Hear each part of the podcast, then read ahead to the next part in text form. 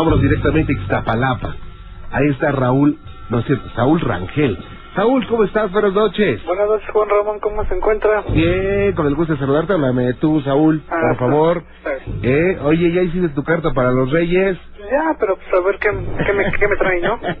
¿Qué, qué, qué vas a pedir, eh? Pues una, cha- una chava guapa, no sé. Guapa. Sí. ¿Qué edad, más o menos? Unos 18, 20 añitos. Ok, morena o güera. Morena, Eh, alta o chaparrita. alta para que me peguen.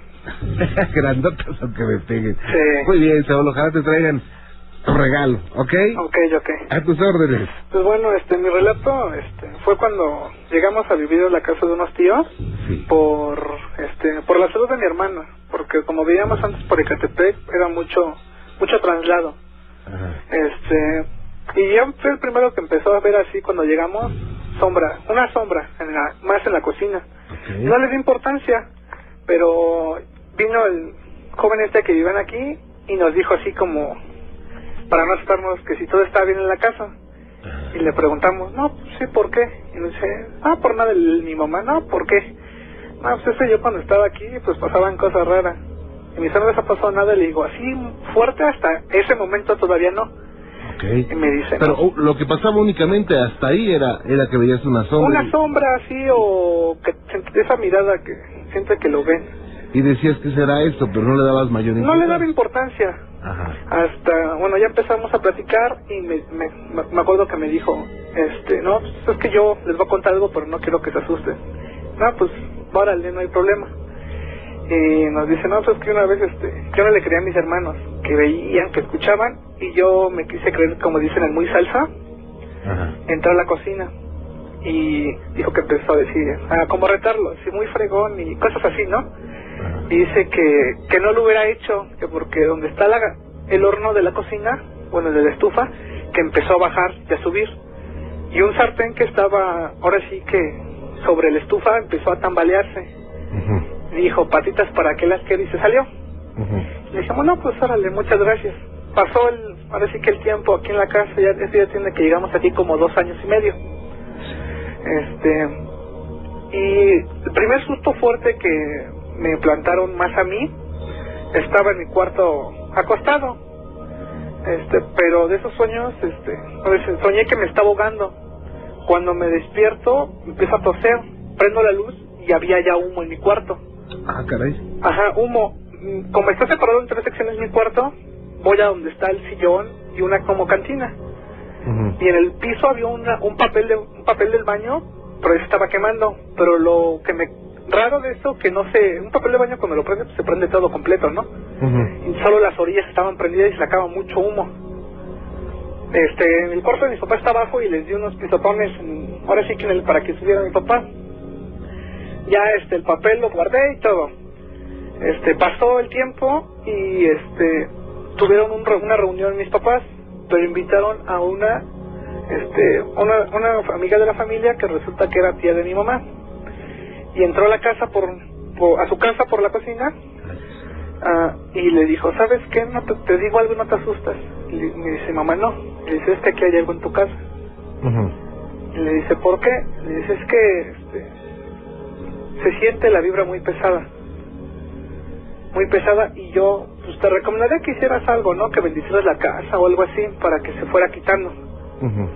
Pero echamos agua bendita, no ha podido venir el padre y estuvimos así un, un buen rato sin, sin que pasara nada. Este, con- siguieron los días, pero en una ocasión yo me peleé muy, muy feo con mis papás. Este, me subí muy enojado, pero lo muy raro de aquí que te funden mucho los focos, Sí. muy muy seguido, muy en toda la casa y no tenía foco y dije, pues voy a un- una veladora. Subí la veladora, me estaba quedando dormido, pero de esos momentos que siente como que se resbala la cobija en sus pies. Y dije, bueno, pero de repente sentí una como manita en mi pierna y fue cuando entró el escalofrío. Y dije, ay, ¿qué hago, qué hago, qué hago, qué hago? Pero no me podía ni mover ni gritar, no, no puede hacer nada. De repente sentí otra manita y me dice, y escuché que me dijeron, oye mamá, ¿por qué no me haces caso? Uy, cuando escuché eso, la verdad pues sí me quería salir corriendo, pero no podía. me volvieron a insistir y me dijeron, mamá, ¿por qué no me haces caso? No, ahí fui cuando dije, con permiso. Pero lo oyes eh, clarito. Clarito, junto a mí, junto, junto a mi cama estaba. Sentía las manos. Ay, Y empecé a patear así que otra vez como loco, como loco, como loco y se ve mi papá. Y me dijo, ¿qué te pasa? Le digo, no, ya, dice, no, ya sabes qué, no, ya no te vas a quedar allá arriba. Este, así, cositas que empezaron a suceder, pero lo que más nos hacía causado es que otra, en otra ocasión nos tomamos unas fotos con unos amigos. Ujú. Este, pasó el tiempo y nos dice un amigo, ¿saben qué? No, su casa sí espanta, ya no vuelvo a ir. Le digo, ¿por qué? Y dice, ven, ve las fotos.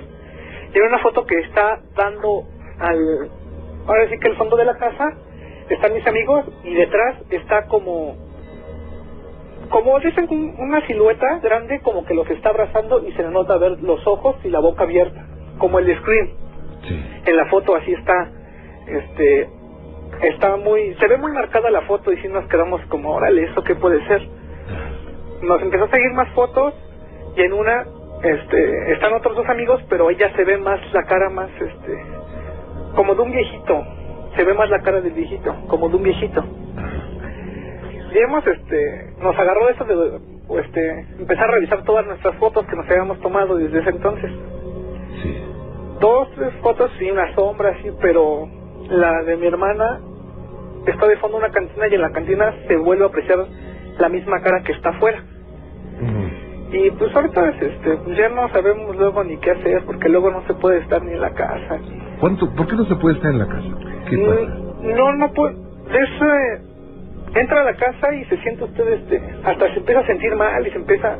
No, no, que, que vivimos nosotros nos empezamos a enojar. y así por cualquier pretexto. Y si está muy pesado el ambiente, luego ya nos tenemos que salir a la calle o ya luego nos vamos a la casa de un tío Ajá. porque no, no, no se puede estar aquí. ¿Ya cuánto tiempo llevan así? Dos años, ¿Y cómo han aguantado, eh? pues estómago, estómago fuerte. Y por necesidad también. Oye, pero, pero, ¿qué piensan hacer o qué han hecho? Pues este, no se dado la posibilidad por una o por otra razón de que venga el padre a bendecir. Ajá. pero nosotros, este, como ya son algo católico, muy, muy católico, se puede decir, Ajá. yo hablé con el padre y me dio una, una agua bendita y me dio, este, como soy miembro de la adoración nocturna, hay una oración que me dice que es muy buena para esos casos. Ya hicimos oración y todo, pero pues, no, sigue y sigue y sigue. Mi papá que no nos creía así, No tiene mucho, este, ¿sabes qué? No lo quiero soltar, pero ya no vayan a la sala en la noche, porque iba pasando por afuera, cerrar la puerta de la calle y vi como una sombra y dije, pensé que era mi reflejo, pero cuando pasé, mi reflejo no se marcaba. Y ya él también empezó como a, a creer, no, no, no nos sugestionamos ni hacemos nada, pero pues en ocasiones sí hay tener que, que salirnos de aquí. Ok. Y, bueno, ¿cuál es el susto más fuerte que les han puesto, eh? Ah, más fuerte para mí ha sido el el de la cuando me tocaron los la pierna Ajá. la pierna y cuando llegué de un retiro este estaba platicando con mis papás y mi mamá dice que yo me quedé muy muy yo no me acuerdo la verdad así de que fue perdí ahora sí que que perdí la noción en ese instante me quedé viendo al- la cocina de la, a la sala y me quedé viendo fijamente a la sala porque ahí estaba el tipo este. El tipo este es un dos metros, este, pero él sí se le nota más de la mitad del rostro y tiene una sonrisa así como de oreja a oreja, güero, muy güero el señor este y como que se te hace burla, no sé. Sí, y no le gusta la música. Nos hemos dado cuenta de que estamos aquí y se empieza a sentir este el escalofrío y todo eso y ponemos música y se empiezan a escuchar muchos ruidos del otro lado de la casa. Como hay un taller de costura, se empiezan que se mueven, que se caen. Y eso sí nos hemos dado cuenta cuando ponemos música, como que se va, no sé. Sí, generalmente a este tipo de, de entidades no les gusta la, la música. Pero, eh, bueno, ¿y qué, ¿y qué dicen en tu casa? ¿Ya están hartos de esto? Hartos, se puede, sí, pues sí, se puede decir que estamos hartos, pero por nos aguantamos por la necesidad que tenemos de mi hermana. Por eso, si no, pues ya nos hubiéramos ido. Bueno. Sí. Y lo que piensan hacer es seguir aguantando, tratar de quitar esto. Pues por eso pues, hablaba, para ver qué nos recomendaba usted hacer o no sé. Mira, Saúl, eh, realmente yo no, no sé, no sé, eh, no podría decirte por qué está eso ahí y qué es lo que está. Por lo que me has dicho, obviamente no son seres de luz, no, ni son espíritus de personas. Es algo más, algo, algo que tiene pues ya la injerencia de manifestarse, de materializarse, de mover objetos, de hacer muchas cosas. Entonces, lo que sería bueno es hacer una investigación para saber qué es lo que puede ocurrir ahí o qué es lo que está ocurriendo. Tal vez la, la, la, la razón ni siquiera ustedes la sepan, porque puede ser que esto se produjo mucho antes de que de que llegaran ustedes De que ahí. llegáramos aquí, exacto, porque ya comentando con otra hermana del otro, del tío que vivió aquí, este nos dijo que ella la tocaba, así como sexualmente la tocaba. Y ellas cuando vienen así no se pueden quedar aquí, mejor se van a un hotel, porque no dicen que no, que se empieza a doler la cabeza y todo eso. Y ahorita que dijo de que, ¿por qué está aquí? O a lo mejor fue un sueño, yo, yo no sé, pero ah, yo, yo en mi sueño me lo encontré a él.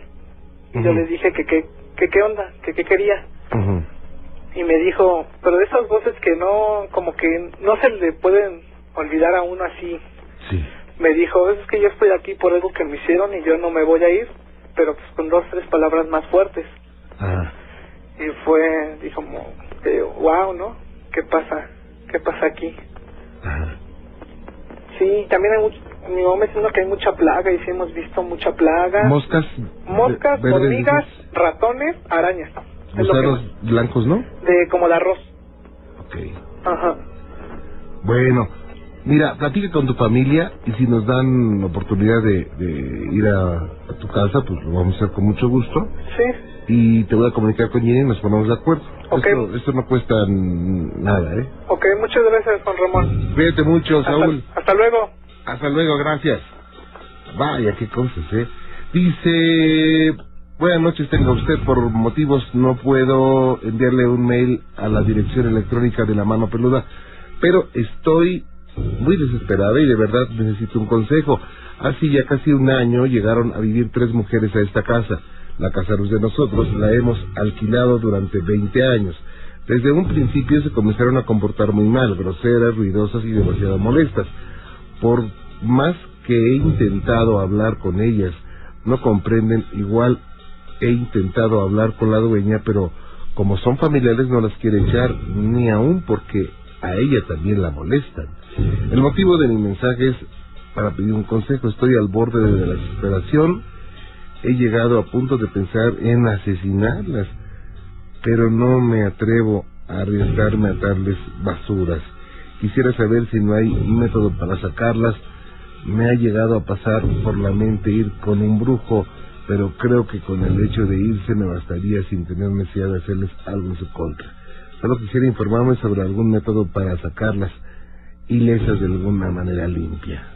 De antemano espero eh, con ansia su respuesta. No digo el nombre porque bueno. Eh, mire,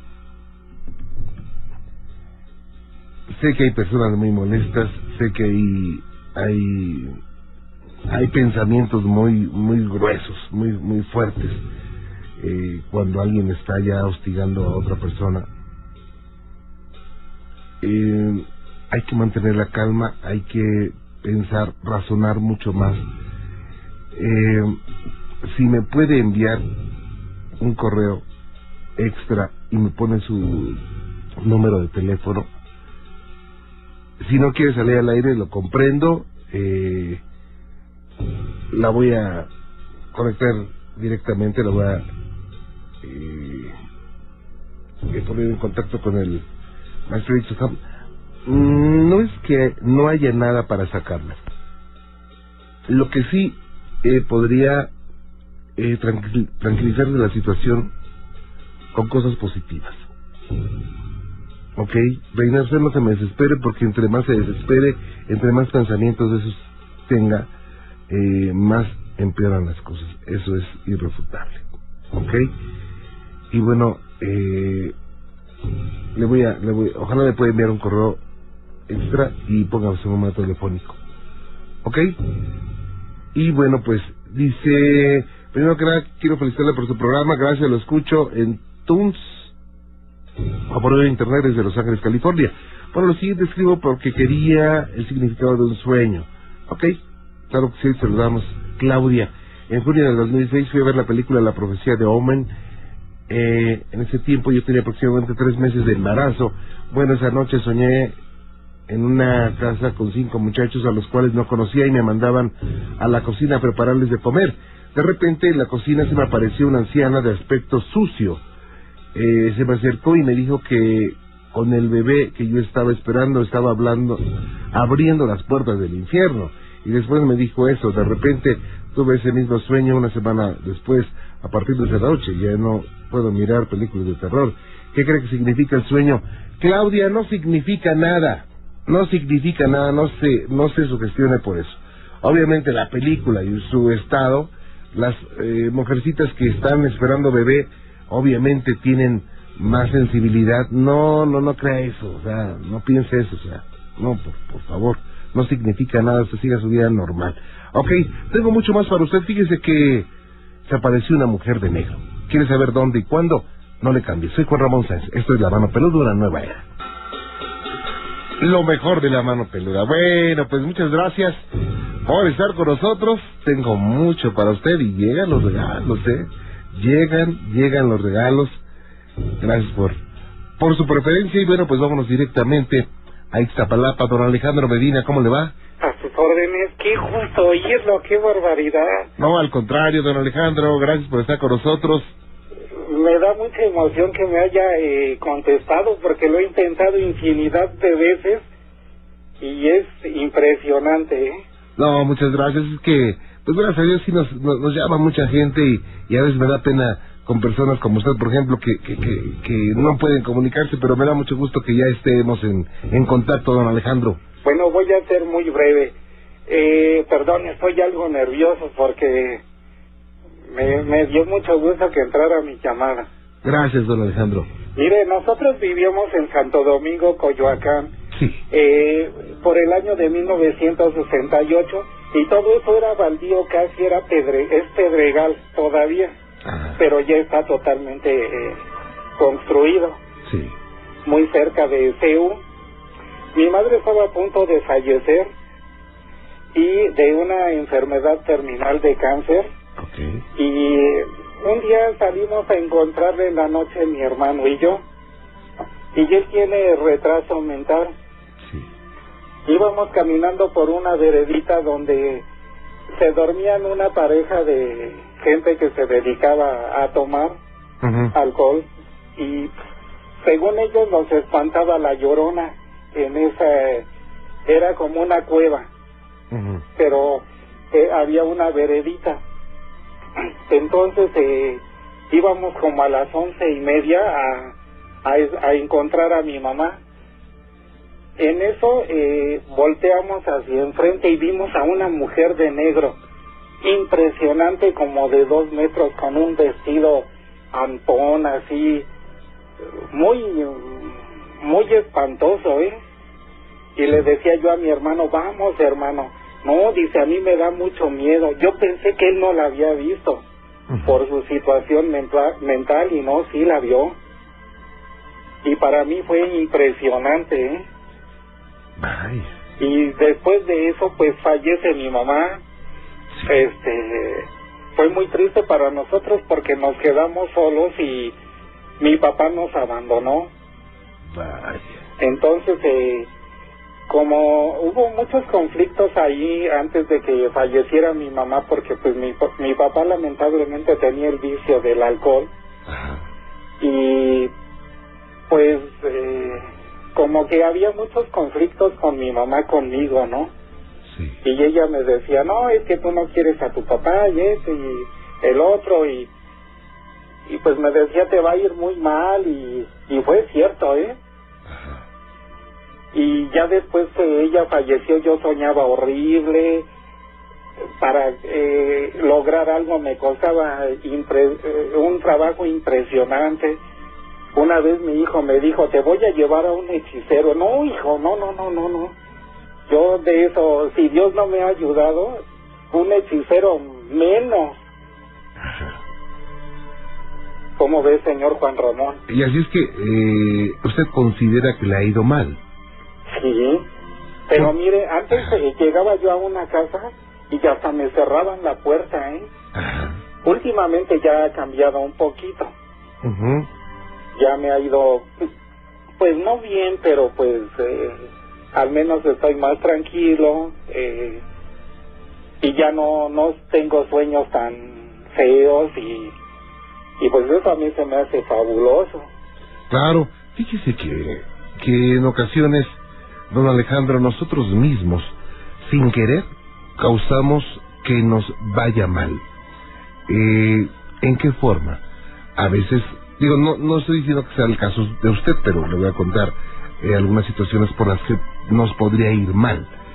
A veces somos negativos, a veces no tenemos eh, anhelos, a veces tenemos rencores, tenemos rencores profundos y no los sacamos, no perdonamos.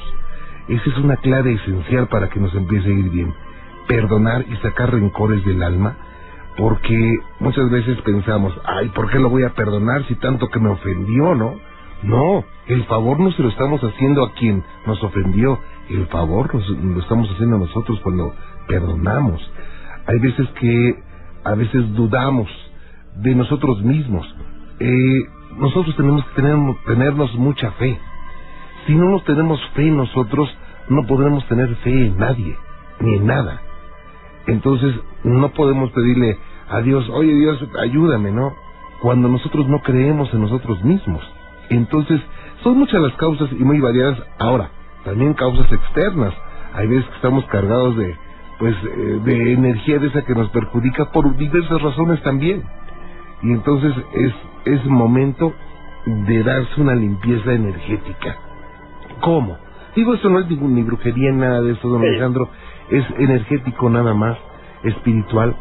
Y esto eh, va a entrar en función cuando cambie nuestra actitud y cuando le pidamos con el alma a ese ser divino por medio de la oración. Usted dijo algo muy, muy cierto y tiene su boca llena de razón, señor Juan Ramón. Yo no podía perdonar a mi papá Ah, por el maltrato, por el hambre, por lo que sufrimos. Sí, y es que el rencor lo tenemos ya de forma natural los seres humanos. Es difícil vencerlo, ¿eh? Y cuando yo empecé a perdonarlo y ya, sí me empezó a ir un poquito mejor, ¿eh? Pero imagínense que veía a mi hijo que yo estaba tan mal que me iba a llevar a un hechicero y le dije, no, yo con ellos no quiero nada. Señor Juan Ramón, Claro. eh, le voy a pedir un favor muy especial porque me dio mucho gusto comunicarme con usted. Gracias, don ¿Me Alejandro. podría obsequiar unas bocinas? Si no es mucho pedir. De una vez, vamos. Vamos a, vamos a empezar con los regalos y se va a llevar sus bocinas para contrarrestar eso que, que piensa usted que le va mal. ¿Ok? Y sabe que yo le voy a recomendar, don Alejandro, haga oración con el Salmo 102. Sí. Este salmo es para la estabilidad, para la familia, para el trabajo. De hecho, los salmos son algo maravilloso, ¿eh? Sí, por supuesto. Por Sí. supuesto, es lo, es lo- vamos, es lo más poderoso que yo conozco. Yo le recomiendo, eh, porque lo he leído, que lea el Salmo 91 y Sí. usted también tenga fe, porque. Dios es poderoso y, y nos, nos siente amor por nosotros, lo que sea, pero algo, algo hay muy, muy bonito en, en los salmos. Por supuesto, se dice que son palabras directas de Dios y lo deben de ser porque tienen una energía enorme, ¿verdad? Claro que sí, señor Juan Ramón, eh, no sé qué decirle, me siento muy a gusto porque me hayan contestado, que Dios lo bendiga. No, al contrario, don Alejandro, igualmente. Y, y usted se comunica conmigo o cómo le No, hago. ahorita de una vez vamos a tomar esos datos para que sus bocinas, don Alejandro. Que Dios lo bendiga y que eh, duren muchos años y qué emoción hablar con ustedes. No, al contrario, no señor. sé ni cómo expresárselo, señor Juan Ramón. No, se lo agradezco mucho. Cuídese mucho y que Dios lo bendiga. Gracias. Hasta luego, don Alejandro, que la pase bien. Ok, gracias. Y bueno, pues, eh, fíjese que Juanita se enamoró de una persona con el antecedente de tener una pareja que le gustaba practicar la brujería. Ella no lo sabía, pero iba a ser objeto de hechizos y embrujos para causarle, ¿sabe qué? La muerte. Estos son los archivos secretos de La Mano Peluda. Todo empezó a raíz de que yo empecé a tener relaciones con una persona. De ahí se derivó todo esto. Él era, él es una persona que tenía relación con una pareja que, bueno, prácticamente esa relación estaba terminada. Yo no había llegado a romper nada, pero cuando yo aparecí en, en su vida, pues ya la persona con, el, con, la que él tenía relaciones ya no este ya no quiso terminar con eso. Entonces ella hasta la fecha me habla por teléfono y siempre me ha amenazado y me ha dicho que me voy a morir. Hay algo que llega en las noches. Cuando esa cosa llega no me deja mover no me deja hablar no me deja me ahoga. Esa cosa me ha sacado de mi cuerpo. Yo yo tuve un gato blanco que decían que me estaba cuidando y que decían que el gato se iba a morir por mí, que iba a dar su vida por mí. Una, una tarde yo estaba despierta, pero me sentía muy mal porque hay ocasiones en las que no me puedo mover, me siento muy agotada y el gato estaba dormido en mi pecho porque no me soltaba para nada. Y yo quise, quise despertar al gato y como pude pude mover la mano para mover al gato y que me defendiera pero yo sentía que esa cosa se quería burlar se estaba burlando de mí me volvió a bajar la mano quitó al gato de mi pecho lo puso a un lado de la cama y me arrastró Es una situación muy fuerte. ¿eh?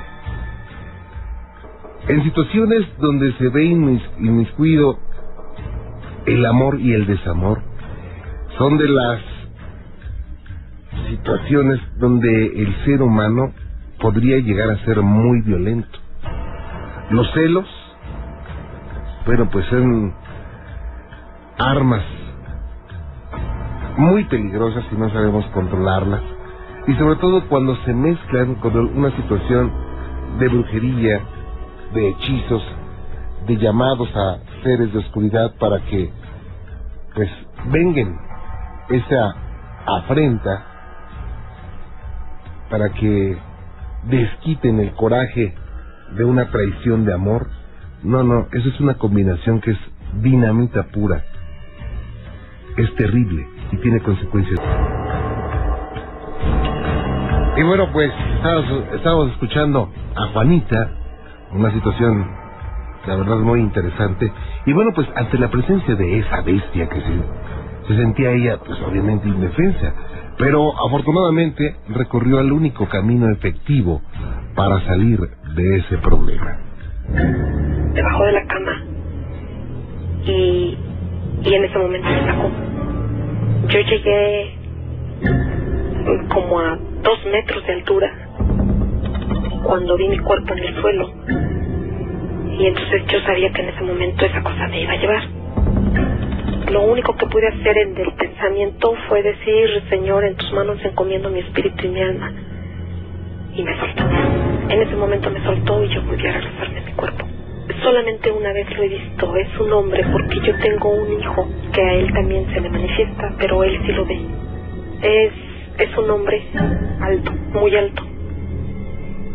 Y mm, viste de negro, tiene una gabardina negra, el cabello largo, y parece como si viniera de un aguacero porque llega mojado. Él lo ve. Yo solo una vez lo he visto, y sí es como él dice. He visto personas y todas las personas que yo he visto me han dicho que que lo que quieren es acabar conmigo. Bueno, no es la primera vez que escuchamos que hay personas que a través de la brujería tratan de resolver problemas en los que la voluntad siempre será la que mande. Situaciones que comprometen.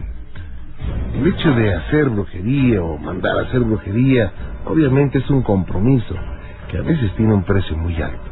Hay que alejarse de todo eso. Son los archivos secretos de la mano peluda.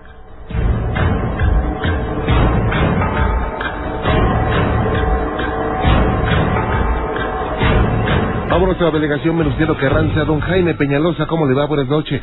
Buenas noches, señor Juan Ramón, ¿cómo está usted? ¿Bien? Bien, con el gusto de saludarle, señor. Pues mire, aquí comunicándome con ustedes otra vez desde hace mucho tiempo que he querido y no he podido, pero ya entré. Qué bueno, me da mucho gusto. Mire, se trata de lo siguiente. Eh, mi abuela mater paterna, este, sí, de Querétaro. Estamos a, vamos a, irnos a Querétaro. eh, su hermano de mi abuela se impactó con el, el de allá abajo. Hasta me da miedo decirlo, ¿eh? Okay. Porque a veces no es bueno ni mencionarlo. Claro. Entonces, este, fue una cosa muy, muy así como que fantástica, no sé, porque mi, mi tío abuelo era muy pobre y además este alcohólico Sí. y él tomaba mucho pero en un momento dado llegó al extremo de impactarse con el de allá abajo Hizo un No pack. perdón no lo puedo mencionar porque me, me produce respeto y además miedo eh mucho miedo Claro que sí. entonces este total que se impactó con él y el señor este se le apareció y le dijo, bueno, ¿qué quieres? No, pues yo quiero dinero. Entonces te doy, que, que, que me das a cambio? Te doy mi alma, mi vida, mi... Y sí, efectivamente, le, pero le dio un cinturón, Juan Ramón, un cinturón, y en ese cinturón iban, salían monedas de oro, Ajá. monedas de oro, monedas de oro, cinturón, en un la, en, cinturón la, de piel. en la- en la revolución le llamaban la culebra. La culebra, exactamente. Entonces, este, bueno, pues ya, este, llegó el momento que este señor, pues, cuando se le apareció por primera vez, pues, muy elegante, como decía esta señora anteriormente, negro, muy elegante, porque hasta eso, el señor es- no es fachudo, ¿eh? El señor se aparece muy elegante, lo que le conviene, ¿no?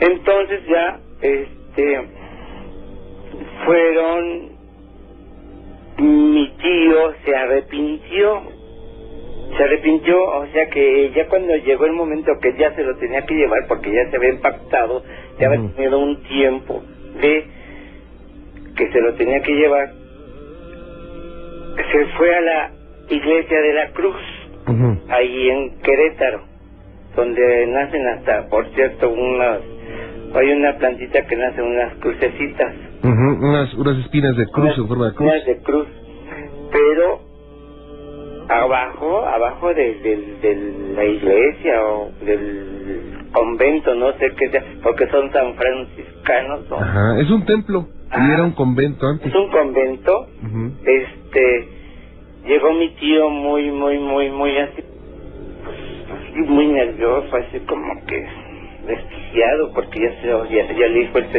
este señor es que ya te llegó tu tiempo entonces le dijo al sacerdote oiga es que yo me impacté con el señor este y demás y digo, "Ay".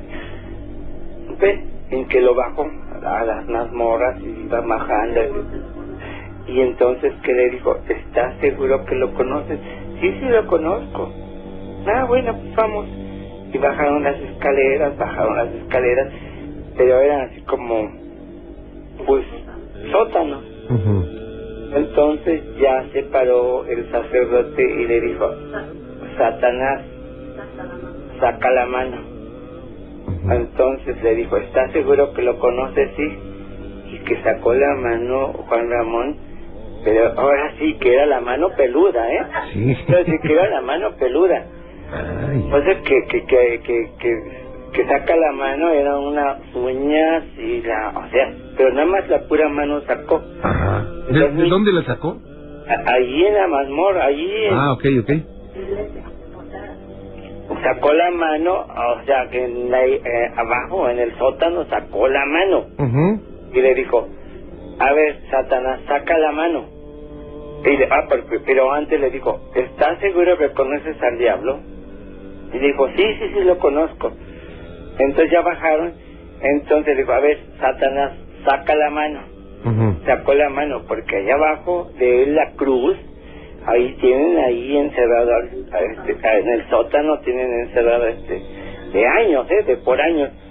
Entonces mi tío, al ver que sacó la mano, se impactó tanto que se desmayó y con Mm. su, este, eh, su, su, su cordón, su cordón que trae, empezó a darle de golpes a mi tío en la espalda. Sí. ¿sí? Entonces ya, pues, según, pues lo perdonó y él se arrepintió, pero no es cierto, Juan Ramón, porque eh, el de allá abajo también es muy duro, ¿eh? Sí. No hay que estar vacilando con él. Bueno, total que él, según ya, ya no tenía dinero, pero siguió en la borrachera, siguió en, allí en la Avenida Universidad, había un- era un río, y ahí seguían tomando y demás.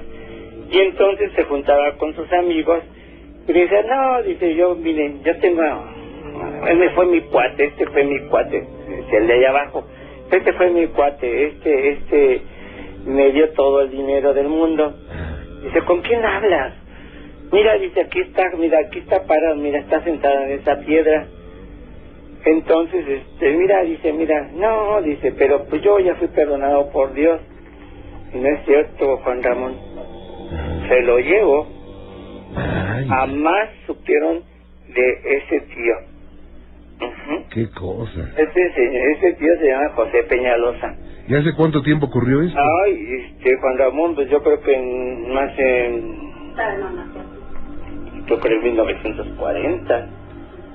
Ay. Entonces fue una cosa muy impresionante porque pues no debe uno de jugar con esas cosas de allá abajo. Claro. No, o sea, pues yo digo, yo como que titubeo cada vez que digo, mm, ¿lo digo o no lo digo? ¿Lo menciono o no lo menciono, no? O sea, nada más, o sea, mis respetos porque yo creo mucho en Diosito, pero al- abajo como que me detengo mucho a... a nada. Sí, hay que respetar, ¿eh? hay que respetar todo. Hay ¿eh? que respetar todo. Sí, ¿sí? Entonces, este, pues eso fue lo que pasó, Juan Ramón. Ahora sí que esa fue la mano Esa fue la mano peluda. tenía muchas ganas de comentarlo porque sí, eh, fue muy impresionante. No lo vieron totalmente por la pura mano. Ajá. Ajá. Pero ¿para qué querían más? Con eso tenían, ¿no? Y el tío este pues se desmayó y yo digo todo esto según él este pues entró hijos de San Franciscanos lo perdonaron lo lo mi tío no no no entendió eh, siguió en la borrachera después y de- Ay, pero este señor no pues porque era ya su alma este claro. él ya había comprometido. Ah, porque para esto, eh, te digo, fíjense aquí con sangre y se cortó un, pedazo así en Un la- pacto de sangre. Sí, un pacto de sangre. Qué terrible, don Jaime. Pues Yo le agradezco mucho que nos haya platicado esto. Pues mire que, que aquí estamos, este Juan Ramón. Se lo agradezco mucho. Agradezco mucho, al contrario que te escuchó y pues qué bueno que, estamos aquí oyéndolo todos los días, ¿eh? Se lo agradezco mucho. Que Dios lo bendiga. Buenas noches. Buenas noches. Hasta luego. Gracias. Qué cosas, ¿eh? Bueno, pues vamos a... Tenemos una pausa y tengo mucho más para usted. ¿Ok? Por supuesto, queremos escucharnos. Gracias por estar con nosotros, amigos del Distrito Federal y área conurbada a través de 970 AM y 104.1 FM. Gracias. Gracias por estar con nosotros. Amigos que nos escuchan en cualquier parte de la República Mexicana a través de la primera cadena nacional Radio Fórmula. Gracias por continuar con nosotros.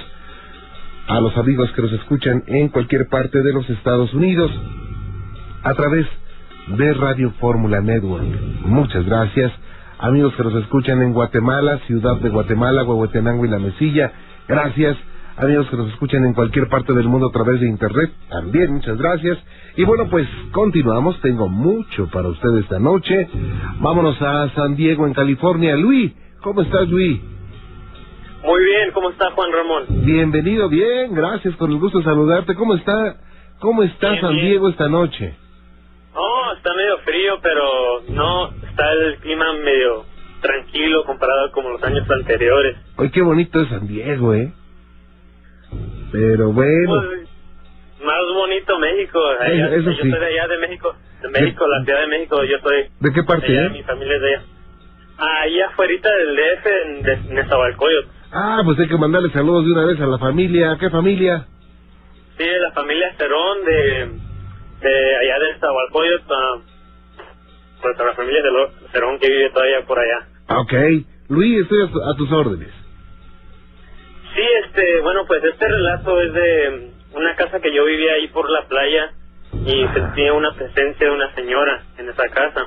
Ajá. Este, lo que pasaba es que a veces me quedaba dormido allí en la sala, en la sala de mi casa, en las noches para ver películas o, o la televisión. Y Ajá. siempre am, en la sala puedes ver hacia, hacia el pasillo. Y en el pasillo, viendo directamente al frente, está un baño, mira, un baño, pues. Y a la derecha del pasillo hay un, el cuarto de mis papás y a la izquierda del pasillo es mi cuarto. Ujú. Y este, cuando me quedaba en la sala a dormir en la noche, con las luces apagadas, viendo la tele nada más, sentía como que se asomaban alguien del pasillo, Sí. en, o sea, el- en la esquina de mis ojos. Yo pensaba siempre que era mi imaginación, que nada más era algo que veía, Ujú. no lo, te- no lo tomaba mucha, mucha atención. Sí. Este, yo pensaba que era algo normal, como que le pasaba, veía cosas, pero veía como una, una silueta o una imagen como de una señora que se, se fijaba y después cuando mirabas como que se metía.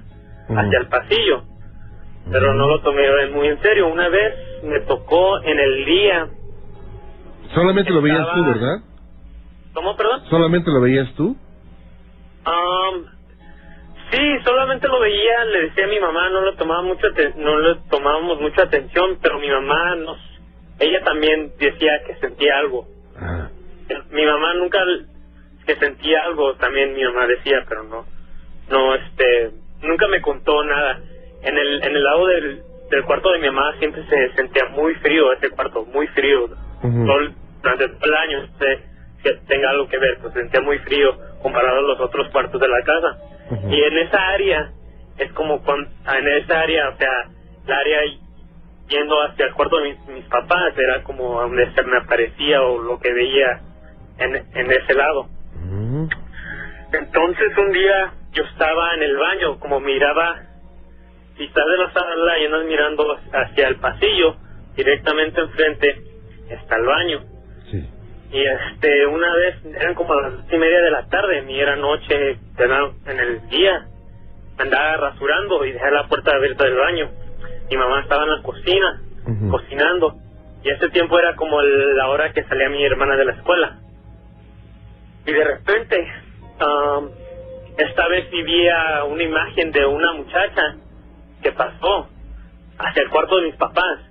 Pasó hacia el cuarto de mis papás por el pasillo y, y yo ahora sí la vi, pero yo no le puse mucha atención porque la vi caminando, yo pensaba que era mi mamá o, o mi hermana que había salido de la escuela. Sí. Entonces no le puse mucha atención y después pensaba que era mi hermana, fui a buscarla porque le quería preguntar, ya no me acuerdo qué le iba a preguntar, pero este me fui al cuarto de mis papás, no había nadie, me fui al cuarto de mis del, del mío, mío y no había nadie. Entonces le fui a decir a mi mamá, fui a la cocina y le dije que se había pasado por ahí y dijo que no, que no había pasado ella y le había preguntado que si mi hermana había salido de la escuela y dijo que no. Y me salí hacia la calle y al fondo vi a mi hermana que apenas andaba caminando hacia hacia hacia la casa. Entonces, este, ya le platiqué a mi mamá que vi una señora que pasó y es cuando me dijo que ella también sentía cosas así como una persona que está ahí Ajá. y mandó a una persona que hiciera como un chequeo de la casa, que, que viera la casa, pues. Y dijo el señor que vino que si era una presencia de un señor, pero no sé si tenga algo que ver, porque yo veía como, yo veía una señora, o sea, Yo nunca sentí que era la presencia de un señor, no sé si. No sé si fuera mi, mi imaginación, pero ese es mi relato. Pero eh, no solamente la viste una vez, la viste varias veces, y sabes lo común que es en estos casos, que no la ves así, muchas veces no la ves plena, la ves eh, de reojo. Ajá, exactamente. sí, de o sea, de reojo es cuando la veía siempre, cuando estaba en la sala, viendo la tele, y yo pensaba que era parte de mi, imaginación, o sea, que no era real. Entonces nada más es mi imaginación. Y ya después, cuando ya fue un poquito más serio, es cuando sí vi a alguien pasar en el día, cuando me andaba rasurando ahí por el baño y pasó hacia el cuarto de mis papás, es cuando ya lo tomé más en cuenta, así como que sí era alguien. Vaya. ¿Esto cuándo fue? Creo que fue el año pasado, a, fines de a fines de año del año pasado. ¿Y ya no se ha volvido, ya no se ha vuelto a repetir el asunto este? ¿La presencia? Esto, esto no, este, me acabo de mover de casa, me moví en principios de año, me moví de casa. Entonces no sé si haya pasado algo después de eso. O sea que eso se quedó en esa casa. Yo creo que sí, no sé. Vaya. No estoy seguro, no, no. ¿Usted cree que fue parte de mi imaginación lo que vi o a lo mejor fuera, posible algo? No, yo creo que ahí en esa casa pasó algo y es por eso que se manifestaba eso. Y yo creo que no era lo único que se manifestaba, era de lo que te dabas cuenta, pero yo creo que había más cosas. Pero yo creo que el misterio continúa en esa casa, ¿eh? ¿Cómo, perdón? Yo creo que el misterio continúa en esa casa, Luis. Oh, sí. ¿Eh? sí. Cuídate mucho, Luis. Muchas gracias. Bueno, pues muchas gracias. Que las pasen buenas noches. Igualmente, un saludo para todos los hermanos latinos que están chambeando de otro lado de la frontera. ¿Puedo mandar un saludo? Claro. Rapidito. Claro. A, aquí a todos mis familiares de Estados Unidos, este, de San Diego. Quiero mandar una, una, un saludo a Lilia, a Lucy, a Chayo, al Oscar, y a mi familia, a mis papás, a, a María y Ricardo y mi hermana Chareni. Cómo no, Luis, muchas gracias. Bueno, pues, buenas noches. Que la pases bien, buenas noches, gracias. Gracias, bye bye. Hasta luego, buenas noches. Y bueno, pues, fíjese que Antonio conoció a unas mujeres que le ofrecieron un plan para que juntos, fíjese usted, para que juntos unieran sus energías con el fin de hacer magia y de esta forma atacar a otras personas. Estos son los archivos secretos de La Mano Peluda. Pues bueno, eh, fue este relato eh, de tres, tres brujas. Son jóvenes aprendices, las cuales me, invitaron a, entrar a su círculo. Me dijeron, tú tienes el poder para estar con nosotras, déjanos invitarte eh, yo lo tomé como, como a Basile, como algo que no era de importancia, y después ellas me dijeron, oye, este, ya hablamos con, con el espíritu, con David, bueno, el espíritu David, es un espíritu que conocimos a través de la Wish, y él quién es, qué propósito tiene. Dice, pues mira, dice, yo, una de ellas me dice, yo soy la encargada de cerrar el círculo, dice, y somos, eh, somos tres, y David nos, nos dice que son tres mujeres y un hombre, los cuales van a luchar en una batalla con tres seres contrarios, que serían tres hombres y una mujer. Bueno, las mujeres eran guiadas por un espíritu que contactaban a través de la Ouija, hecho que le inspiró desconfianza y Antonio no aceptó participar, pero, pero ellas lo amenazaron de muerte si no cooperaba. Te vamos a poner a prueba, una prueba de qué. Dice, tú vente martes a las 5, porque vas a pasar a la escuela, vas con nosotros. Cuando me hicieron un círculo, un círculo mágico con sal, lo hicieron con, con cuatro velas y una vela en el centro, que era una vela negra, que estaba una vela roja, en el lado sur estaba una vela café, y en el último lado que falta el faltante está una vela blanca, en la cual eh, ponen una daga cerca de la garganta y decían, ¿cómo entras al círculo? tenía que decir con amor y ellas este, me dejaron en su círculo ahí dentro y me dijeron, y me empezaron a decir que quién era yo, que estaba yo ahí, que cuáles eran mis creencias. Le dije, bueno, ¿y quién es ese espíritu? Yo quiero saber quién es qué finalidad tiene. no, pues es que él quiere saber realmente quién eres. Dice, porque él nos dice que tú eres el encargado a, hacer que nuestro poder, a enseñarnos a manejar nuestro poder. Pero bueno, entonces yo les enseño eh, a manejar su poder, cómo es que él sabe que yo puedo hacer eso. Y si él lo sabe, es porque te ha visto, te ha seguido. Estas supuestas brujas trataron de intimidarlo para que cooperara con ellas. Ante esta situ- situación, Antonio buscó una salida y afortunadamente llegó con la única persona que lo podía sacar de todo este embrollo. Me empezaron a hacer muchas preguntas de mi, religión, mm, varias cosas similares. Estuvieron haciendo unas, invocaciones en latín. Y dijeron, dice, si te sales de este círculo, pues, hasta que no te digamos, sales, los espíritus que están ro- rondando ahí te van a llevar. Bueno, pasó. Ya después de que me hicieron ellas las preguntas, me dijeron, en una semana él te va a ir a visitar para darnos la respuesta. Digo, bueno.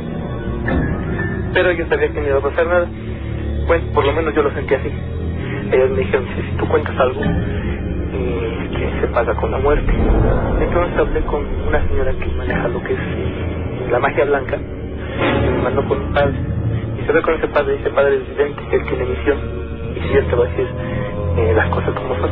Y él, al, nada al entrar a la puerta, me dijo, si tú si te llamas eh, Antonio y apellidos, tu casa, si tú eres la tercera generación, si tu casa tiene un- una una maldición, tu casa ve por eso de que ustedes económicamente no la ven. Eh, y dice, tú tienes luces, pero tú y tus hermanos tienen luz para, para curar, para, para sobresalir. Dice, y estas personas ya se dieron cuenta, estas luces, se dieron cuenta, ellos son aprendices. Afortunadamente no te va a pasar nada de eso porque como hicieron su, ritual, eh, es muy principio, muy, eh, principio, eh, lo hicieron mal. Y bueno, la práctica de la brujería es un acto que puede tener consecuencias fatales y siempre es recomendable, obviamente, renunciar a ella si no se está seguro de poder afrontar las consecuencias. Hay veces que no se creen las consecuencias. Hay veces que dicen, no, no pasa nada. Por supuesto, es un- una ley. El que mueve este tipo de energías, por supuesto, crea consecuencias y crea compromisos. Como lo decía antes, hay que alejarse de todo esto. Son los archivos secretos de la mano peluda.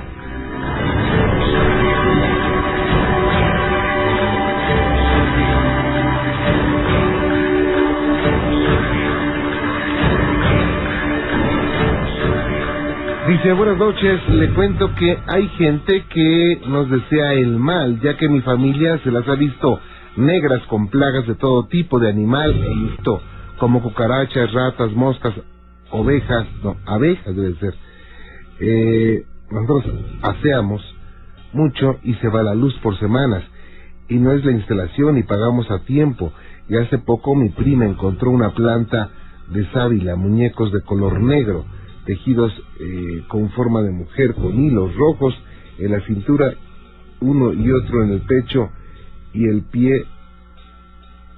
Te dejo, bueno, vamos a vamos a comunicarnos con, con, con- contigo, por supuesto. Y bueno, eh, hay muchas situaciones que que es importante que no le demos tanto peso, tanto valor, porque recordemos que que nosotros nos enganchamos solitos a veces, ¿eh?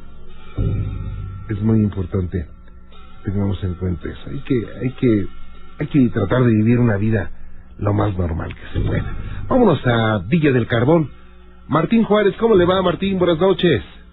¿Qué tal, señor Sainz? Buenas noches. Bienvenido, gracias por estar con nosotros. Qué bonito lugar es Villa del Carbón, ¿eh? Y muy frío, fíjese. Sí, en tiempo Sí, de de hecho, frío. no, estoy exactamente en Villa del Carbón. Ajá. Estoy todavía en un pueblo más alejado de, de Villa del Carbón, aquí se llama San Luis Tashimay. Puro bosque, ¿no? Sí, puro, pura vegetación, muchísimo frío. Sí, hombre, sobre todo en diciembre. Sí, estaba escuchando ahorita su, su programa. Bueno, siempre lo escucho. Gracias. Ayer me estuve comunicando con usted y hoy, este, eh, bueno, ayer nos transmitió la señorita Gina y hoy me da gusto de que este podemos comunicarnos otra vez. Ah, le agradezco mucho, estamos para servirle. Sí, no, pues nada más para para informarle que este acá en, acá pasaron varias cosas este hace aproximadamente 10 años Ajá. eh, acá regularmente siempre en provincia faltaba mucho la luz eh, y cosas así no Sí. entonces este fíjese que una ocasión llegamos este aquí a, a su casa Gracias.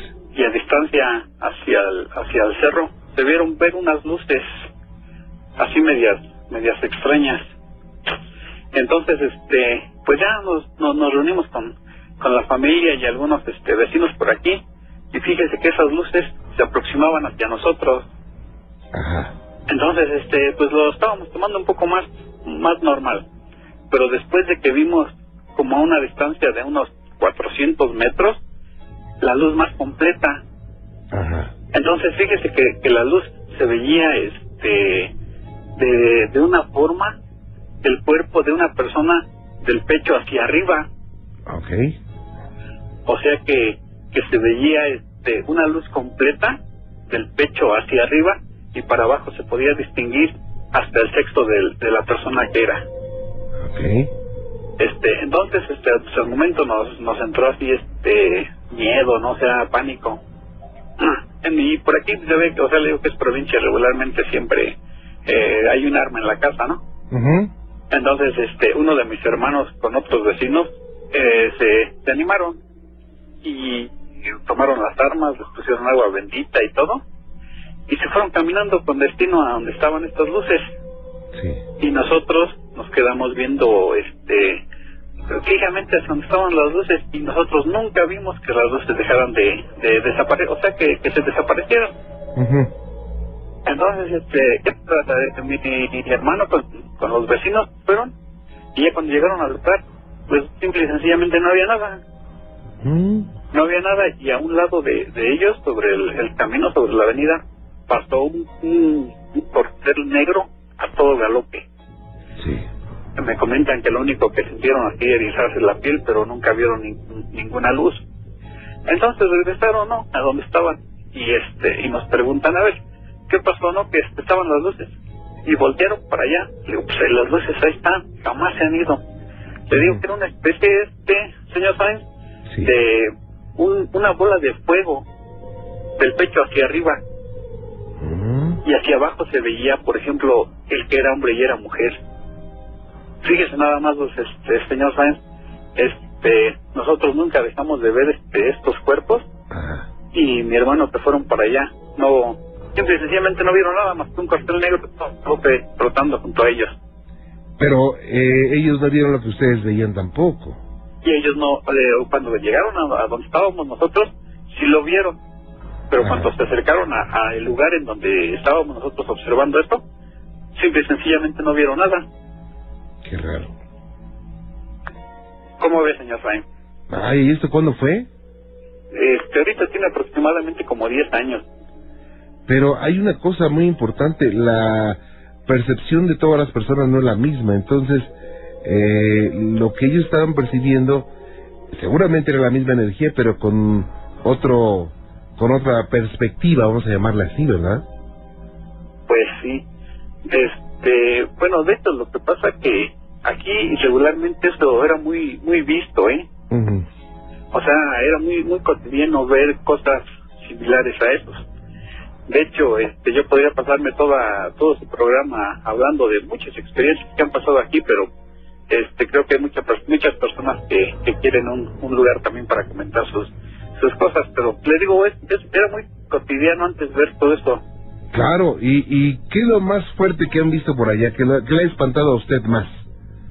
A mí realmente, fíjese, una ocasión estábamos este, caminando sobre, sobre la acera, estaba yo con un compadre y fue algo similar a eso, pero fíjese que este, estábamos entre tomados y entre, entre cuerdos y caminando delante de nosotros un, un círculo tipo arcoíris no nos dejaba avanzar, señor Pérez. Ajá. O sea, como si, como si existiera una, este, Una puerta, ¿no? Dimensional. un tipo de magnetismo que no podríamos entrar. Ajá. Entonces, este, nos volteamos a ver mutuamente y como diciendo, ¿estás sintiendo lo que yo estoy sintiendo y viendo lo que estoy sintiendo? Eh, no, y sí, lo que tengo que retroceder y tomar otro camino para para irnos porque no este no no no simple y sencillamente no podemos pasar por ahí y esto es común ya eh, digo no la puerta sino situaciones extrañas allá nos han contado varias ¿eh? de, de, de aquellos lugares de Tlazala en fin que por alguna causa por alguna causa ocurren incluso hasta fenómenos de ovnis hay algo parecido bueno, o sea, se han contado muchísimas cosas, pero yo hasta ahorita, gracias a Dios, lo más fuerte que he tenido es esto que le comento. Ajá. Sí, porque se han, se han este, comentado muchísimas otras cosas que, pues, dentro de, de mí no es, no, no, no se los podría contar porque no, no tengo la, este, las bases fundamentales para explicarle. Vaya, Martín, pero ya tendremos oportunidad de que nos haga favor de platicarme, platicarnos más situaciones, ¿ok? Sí, oiga, le quiero hacer una pregunta, pero este, fuera del aire. ¿Puedo? Ok, claro que sí, déjeme salir a, a corte y con mucho gusto, ¿eh? Claro que sí, señor Sáenz. Es más de una vez, ¿sabe qué? Le voy a comunicar. Eh, ¿Quiere que se la responda el maestro Soham? Pues me parece perfecto. Ok, le voy a comunicar de una vez con Gina para que no espere tanto. ¿Eh? Claro que sí, señor Sáenz. Permítame un segundito, no se me vaya. Muchas gracias, buenas noches. Gracias, buenas noches. Vámonos con Sujei. Sujei, ¿cómo estás? Buenas noches. Buenas noches, soy Bienvenida, gracias por estar con nosotros. Sí, gracias. Este, bueno, yo les quería contar que hace mucho bueno, mi abuelita me contó que su abuelito de ella, o sea, mi bisabuelito, este, él era una persona que decía muchas groserías y todo, y era muy mujeriego. Ajá. Pero le gustaban mucho los animales, trataba muy bien a los animales, menos a las personas. ¿Quién sabe mi abuelito? Bueno, mi abuelito estaba como medio loco. Entonces dice que como, como él era muy mujeriego, se metían con muchas mujeres. Entonces, dice que él le dije, bueno, él se metió con una mujer, pero él no sabía que era una bruja. Él, es que antes vivían en un pueblito, pero no me acuerdo cómo se llama. Sí. Entonces se metió con una bruja y la dejó porque pues nada más era como así como una aventura. Entonces esa mujer le echó un maleficio a mi abuelito. Y le dijo que cuando él se muriera o ya se iba a morir, que se lo iba a llevar el diablo. Entonces, él tenía un gato que quería mucho que se llamaba Bigotes, creo. Sí. Entonces, en eso, él, él cuando ya se estaba muriendo, se murió de viejito, no por ninguna enfermedad ni nada. Ya que se estaba muriendo de viejito, él este, estaba con su gato, el gato también le duró mucho tiempo vivo. Entonces, su gato estaba al pie de su cama y se empezó a gritar así bien feo y empezó a chillar bien feo, como si se estuviera peleando con alguien o lo estuvieran golpeando al gato. Entonces dice mi abuelito que empezó así a chillar bien feo el gato y todo, ¿no? Entonces ya después de eso, este, vino una señora que hacía limpias y todo eso y le dijo a mi abuelito que el gato, bueno, el gato como que se murió, no sé qué le pasó, pero creo que se murió al otro día. Entonces dice mi, mi abuelito que, bueno, le contó a mi abuelita que este que una señora que lo fue a limpiar le dijo que el gato había muerto por él y que el diablo había venido con él y por eso se estaba peleando con el gato. Y por eso mi abuelito como que el gato lo defendió porque pues sí quería mucho ese gato. Fíjese nada más, eh, lo que son los animales, ¿no? Sí. Y así es que esa bruja obviamente le lanzó la, el maleficio, pero finalmente no surtió tanto efecto. Pues no, porque como, es que luego, a mí me contó mi abuelita que hay muchas personas que quieren a los animales y que luego los animales te ayudan a cruzar, no sé, el día de los muertos o te ayudan en tu camino a transitar al otro lado. Claro. Sofía, pues qué interesante, cuídate mucho. Muchas gracias, Isabel. Que la pases bien, hasta luego. Igual, hasta luego. Gracias. Sí, continuamos, tengo mucho más para usted. Vámonos a Azcapotzalco. Ahí está mi amigo Julio Enrique Guzmán. Julio. Hola, ¿cómo estás? ¿Cómo estás, Julio? Bien. Qué bueno, me da mucho gusto saludarte. Oye, ¿y qué le vas a pedir a los reyes, Julio? Un, con un carro y un mastil. Un carro y un Max Steel. Ándele, pues, ¿y cómo te has portado, Julio? Bien. ¿De verdad bien? Sí. ¿En qué año vas? En tercero. Muy bien, y cuando seas eh, grande, ¿qué quieres ser como profesional? Arquitecto. Arquitecto, ¿te gustaría hacer casas y diseñarlas? Sí. Oye, qué padre, Julio. Pues hay que echarle muchas ganas. Hay que obedecer mucho a mami y a papi, ¿eh? Sí.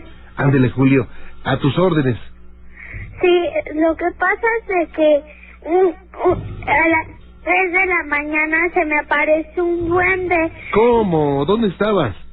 Está- estoy durmiendo en mi cama Ajá. y luego veo como si fuera un- que alguien pasa para la casa y luego y ahí y luego ahí se para, se para y luego y luego ahí se queda y luego cuando ya me duermo Ajá. me despierto en la mañana y ya no está.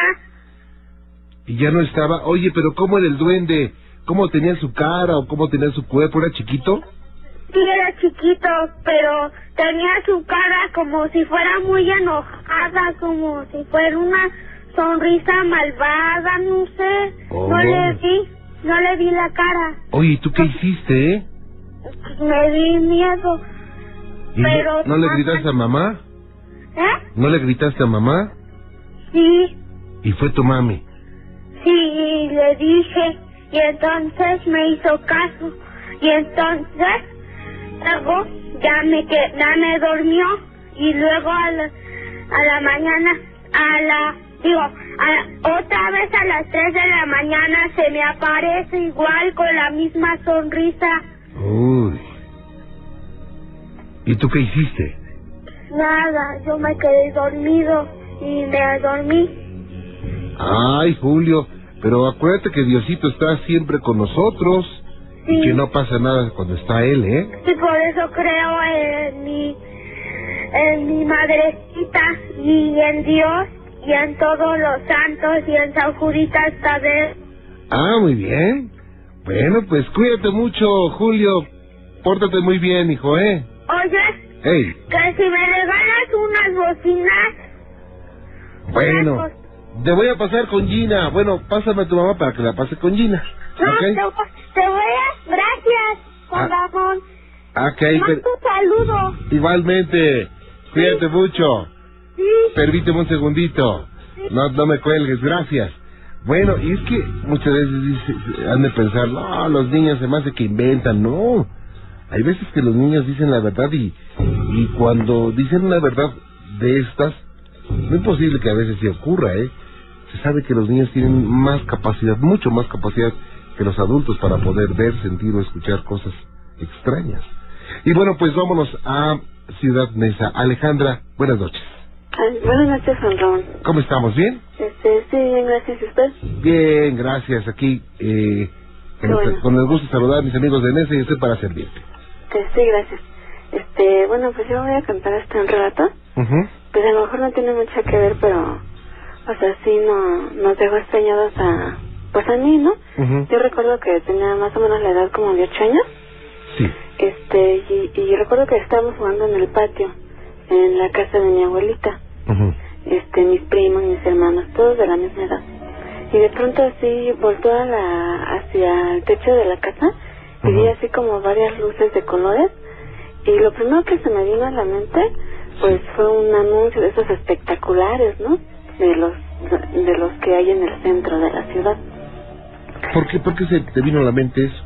Porque vi, vi así muchas lucecitas de colores. Ah, ok, porque ok. prendían y apagaban. Ajá. Y, pero, o sea, dentro de lo que yo podía razonar en esa edad, dije, hay como un anuncio aquí y yo nunca lo había visto. Ajá. Y, y ya pasó y de pronto, de pronto pues me volví a distraer en mi juego porque estábamos jugando en el patio todos. Y, y se me olvidó y ya, ya grande, este, una vez comentando con mi hermana le platiqué eso. Y me dice que ella también, dice, pues fíjate que yo también, y yo también platiqué con mi hermano y él me dijo que también había visto lo mismo. Mm, Ajá, este... entonces- unas luces. ¿Esto es en el techo? Sí, así como, sí, sobre la casa, pues, Ok. sí, como flotando, pero pues no, o sea, le digo que ten- tenía yo ocho años, no, como que no entendía muy bien. Claro. Este, y pues no sé, este, rápido otra, otro relato, Juan Ramón. Fíjese que este, tenía yo como 20 años, que mi- y en ese entonces mi tía, una tía falleció. Resulta que ese día que ella falleció, le dice a mi tío, este, ¿sabes qué, gordo? Porque así le decía, no, no te vayas porque voy a morir, hoy voy a morir. Y pues mi tío, pues, como le iba a decir así, ¿no? Le dice, no, ¿cómo crees? No digas eso. Y se fue a trabajar. Y cuando regresa, pues ya mi tía estaba atendida. Porque ella usaba oxígeno y el oxígeno lo pidieron y tardó mucho en llegar. Y pues a mi tía pues se, se asfixió. O sea que ella presentía que la muerte llegaba. Ajá, presintió. Y ella siempre fue muy allegada este, a la oración. Fue muy- una persona de mucha oración. Cuando podía todavía ir a la iglesia iba. O sea, estaba muy, muy allegada a la oración y a, a nuestro Señor Jesucristo. Y también mi primo, este, también él estaba muy grave. Él ya falleció. Y en, como en dos ocasiones, dice, él decía que veía un niño que se acercaba a sus pies y, y se lo sobaba porque se le hinchaban mucho. Y que se lo y le decía, ya, este, no te preocupes, ya vas a estar mejor. Y pues pocos días después, pues mi primo falleció. Qué cosa. Sí. Digo, y es que hay muchos misterios que envuelven a la muerte y que no los conocemos, ¿no? Sí, y yo pienso pues, como que se hacen sensibles ellos, o no sé. Sí, como, como, como que tienen más eh, poder de percepción de todo esto, ¿no? Sí, así es, Juan. Vaya, Alejandra, pues qué gusto de saludarte y me da mucho gusto que, que estés con nosotros, ¿eh? Eh, Juan Ramón, ¿tiene tiempo así rápido, rápido? Sí, claro. Este, bueno, lo que pasa es que a mí también, desde, pues desde muy chica, me han pasado cosas. Haga, de cuenta como lo que dicen que se le sube a uno un muerto, que es una sensación de, de pesadez que así de pronto, de golpe llega, llega a mí. Ya últimamente ya no, ya poco a poco como que eso se ha ido retirando. Pero, y tiene uno ganas de hablar, de, de quitarse eso y no puede, como que algo lo ahoga uno. Y en una de esas ocasiones, este, ya de cuenta como ten- tenía en ese entonces una ventana hacia afuera yo, y como que vi llegar una luz así, pero mm, roja, roja, así entre mis sueños, pero que sofocó todo mi cuerpo y sentí el calor así, mucho calor, Juan Ramón, y este, y yo pensaba, ay, ¿qué, qué me está pasando? Y yo luchaba contra este calor tan que me sofocaba y de pronto pensaba, bueno, si, si me voy a morir ya, o yo creo, pues ni modo, ¿no? Yo decía, y, y me, me dejaba totalmente y de pronto, de pronto se iba eso, pero era un calor sofocante que yo sentía, pero no, no creo que haya sido un sueño. Y a pesar de que yo no estaba despierta, yo siento que fue real. Y ahí sí no me explico que, pues hasta ahorita no me explico qué podía haber sido. Fíjate que, que hay, hay ocasiones en que cuando ocurre algo parecido a lo que, a lo que viviste, eh, algunos expertos afirman que son golpes energéticos. O sea, no que anuncien algo bueno o algo malo, ¿no? Porque muchas veces los seres humanos, cuando pasa algo raro, queremos encontrarle un significado que va a venir algo bueno o va a venir algo malo. No. Eh, son situaciones que, eh, más que espirituales, más que de brujería, más que de todo esto, son físicas que no conocemos. Por alguna causa puede ser el lugar, puede ser tu, tu energía, pueden ser varias las causas que hayan provocado este fenómeno, ¿eh? Ah, ya. Sí, son golpes energéticos. Pero nada relacionado con algo malo. No, no, por supuesto, no. No, no todo lo raro tiene que ser algo malo, ¿eh? No, no, no. ¿verdad? No, no, no. Eh, mira, lo malo, como dicen, lo malo va a llegar hasta donde bien- el bien se lo permite. Claro. Y si alguien anda buscándole tres pies al gato y haciendo cosas extrañas, invocaciones, eh, brujerías, hace cosas negativas en contra de la gente, pues obviamente eso va a tener una consecuencia, o sea, no es necesariamente que Dios lo castigue, ¿no? Dios Sí, lo castiga no castiga. sino nosotros somos consecuencia directa de nuestras actitudes, o sea, en esta vida no hay premios y no hay castigos, solamente consecuencias. Si yo a partir de este momento decido, por ejemplo, asaltar a todas las personas que pasen por esta avenida que está acá afuera, pues obviamente estoy exponiéndome a que voy a caer en la cárcel o que me van a dar un balazo por la espalda, ¿no? Claro. O sea, esa es la consecuencia de mis actos, ¿no? Sí. Y, y Dios dice, bueno, tú quieres hacer esto, es tu voluntad irte a asaltar, pues adelante vas, ¿no? Nada más que no cuentes conmigo. Sí. Ahí sí. ¿Y quién me va a acompañar? Pues los oscuros, ¿verdad? Sí, Juan Ramón tiene razón. Y este, bueno, ya por último, este, le digo que esa fue que yo sentía.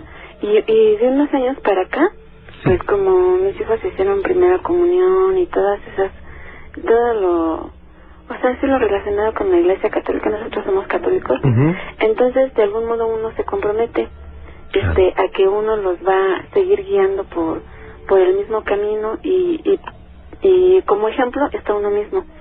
Entonces yo dije, pues yo sí me comprometo por, por mi familia, por mí, por mis hijos. Y pues yo o sea, cada domingo asisto a la iglesia, pero no es el no, no es con, con el fin de que, ah, es que tengo que ir, sino, sa- ¿sabe cuál es la principal razón, este Juan Ramón? Ajá. Primero, que creo en Dios, que tengo fe en Él, y, y aparte lo hago como una, como- con un gusto de, de ir a aprender algo Ajá. nuevo y de ponerlo en práctica. Y no sé, a lo mejor también se relacione con lo que le digo que yo últimamente ya no, o sea, nada de, de eso que me pasaba. Eso es importante. Sí, porque, bueno, uno, como le digo, el fin es ir a escuchar, ir a aprender y poner en práctica. Que a veces de repente fallamos, ¿no? Pero, pues, es estar de pie cada rato, ¿no? Claro. Vaya, pues, qué gusto saludarte, Alejandra. Cuídate mucho, que Dios te bendiga. Sí, gracias igualmente, Juan Ramón. Hasta luego. Buenas noches, hasta luego, gracias.